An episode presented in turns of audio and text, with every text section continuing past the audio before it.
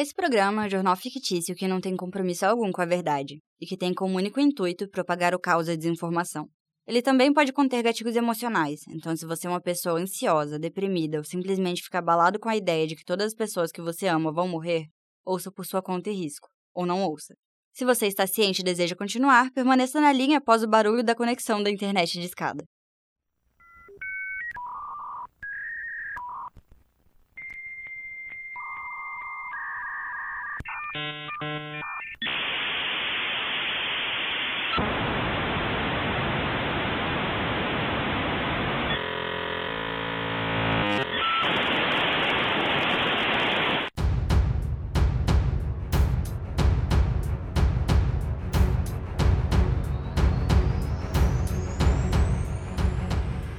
Eu nunca ouvi esse barulho antes, então não sei se está certo, mas vocês idosos podem me corrigir com o conhecimento ancestral de vocês. Até porque talvez esse ano esse conhecimento seja necessário, já que a nossa relação está em risco. Quando eu digo nossa relação, quero dizer a minha relação com você, ouvinte. Não sei se vocês já pensaram nisso, mas a nossa relação depende totalmente da internet. É quase um web namoro. Eu lembro como era. Toda vez que a internet caía, eu ficava instantaneamente solteira. Mas não são só os web namoros que precisam da internet para funcionar. Hoje em dia, todo entretenimento, tecnologia, agricultura, indústria, tudo precisa no mínimo de uma conexão via satélite para funcionar. E todos esses setores estão em risco. E o programa de hoje é sobre isso. Enorme tempestade solar ameaça deixar a Terra sem internet por meses. Além da internet, a rede elétrica, os cabos de fibra óptica, o sistema de navegação como GPS, satélites e equipamentos de comunicação podem sofrer danos que não devem ser reparados por meses. Professor Peter Becker, da Universidade George Mason, levanta um alerta sobre um possível apocalipse da internet em 2024, devido a uma iminente tempestade solar. Ele indica que a atividade solar pode afetar significativamente a tecnologia mundial, já que a internet cresceu durante um período de calmaria solar e agora enfrenta uma fase mais ativa do Sol. Essa convergência entre o aumento da atividade solar e dependência humana da internet é inédita na história. O ciclo solar 25, que prevê uma supertempestade solar, foi previsto para ocorrer antes do esperado. Inicialmente, era previsto para julho de 2025. Becker sugere que a fase mais intensa da tempestade pode acontecer no próximo ano. Ele aponta que, caso a ejeção de massa coronal do Sol se direcione à Terra, teríamos cerca de 18 a 24 horas de aviso antes que as partículas atinjam o planeta, afetando o campo magnético.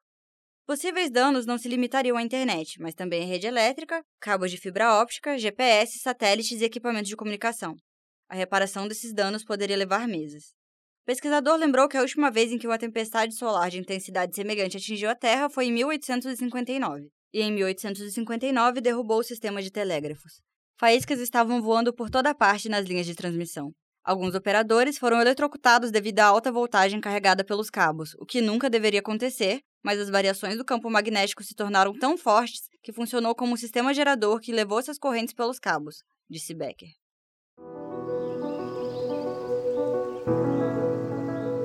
Na era da tecnologia, se desconectar um pouco é uma pausa para respirar.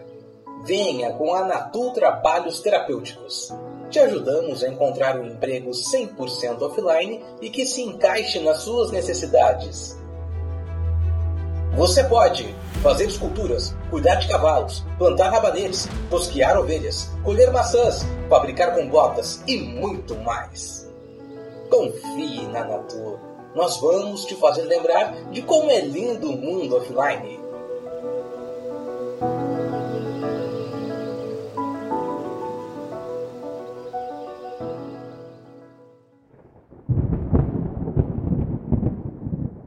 Projeto de usina em praia de Fortaleza pode derrubar a internet no Brasil e trava embate com operadoras. A obra para remover sal da água da Praia do Futuro promete aumentar em 12% a oferta de água da Grande Fortaleza. Operadoras temem que a usina danifique cabos de telefonias que partem da Europa e África para o Brasil. O governo do estado do Ceará defende a obra de uma usina que vai converter a água do mar em potável. Já as empresas telefônicas temem que a estrutura cause rompimento de cabos submarinos que fornecem internet. Conforme a Anatel, esses cabos são responsáveis por 99% do tráfego de dados. O Ceará, em especial a cidade de Fortaleza, é que garante a interconexão do Brasil com o resto do mundo, afirmou o ministro das Comunicações, Juscelino Figo, na última quarta-feira. A obra será realizada a cerca de 30 metros de distância dos cabos, quando o recomendado pela equipe técnica da Anatel era de no mínimo 500 metros de distância.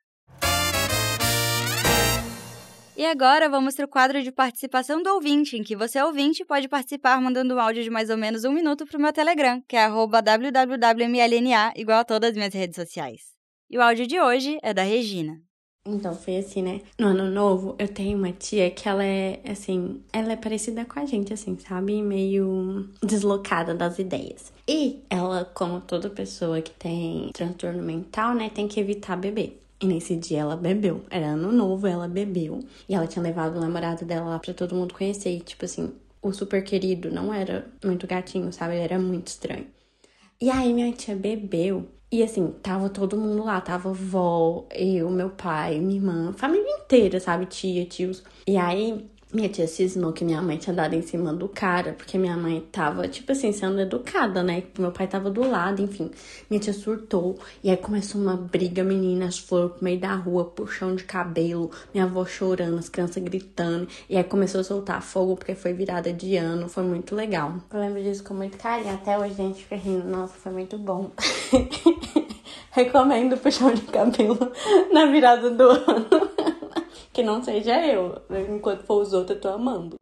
Esse é um problema que todas nós mulheres bonitas e educadas vamos passar em algum momento da vida. Várias vezes já me aconteceu de acharem que eu tava flertando, mas eu só sou muito charmosa e carismática. Isso confunde as pessoas. Ainda bem que até hoje ninguém nunca me bateu por causa disso.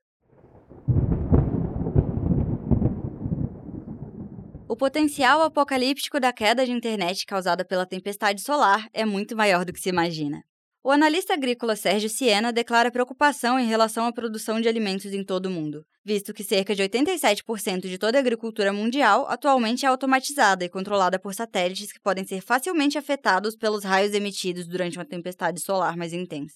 A pecuária também pode ficar comprometida, já que grande parte do mapeamento e controle dos animais depende diretamente do funcionamento da internet.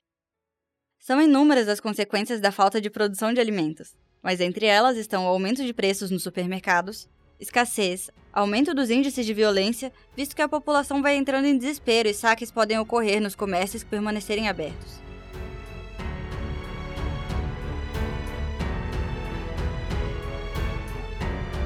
E aí, vocês estão prontos para ficar uns meses sem internet nesse lindo 2024? Eu não estou, e eu vou sentir falta de vocês.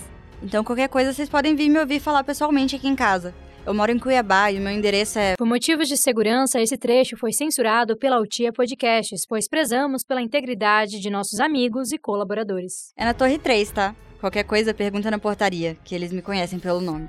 E o programa de hoje fica por aqui. Um beijo e até o próximo episódio, se a gente não ficar sem internet e morrer de fome. Feliz Ano Novo!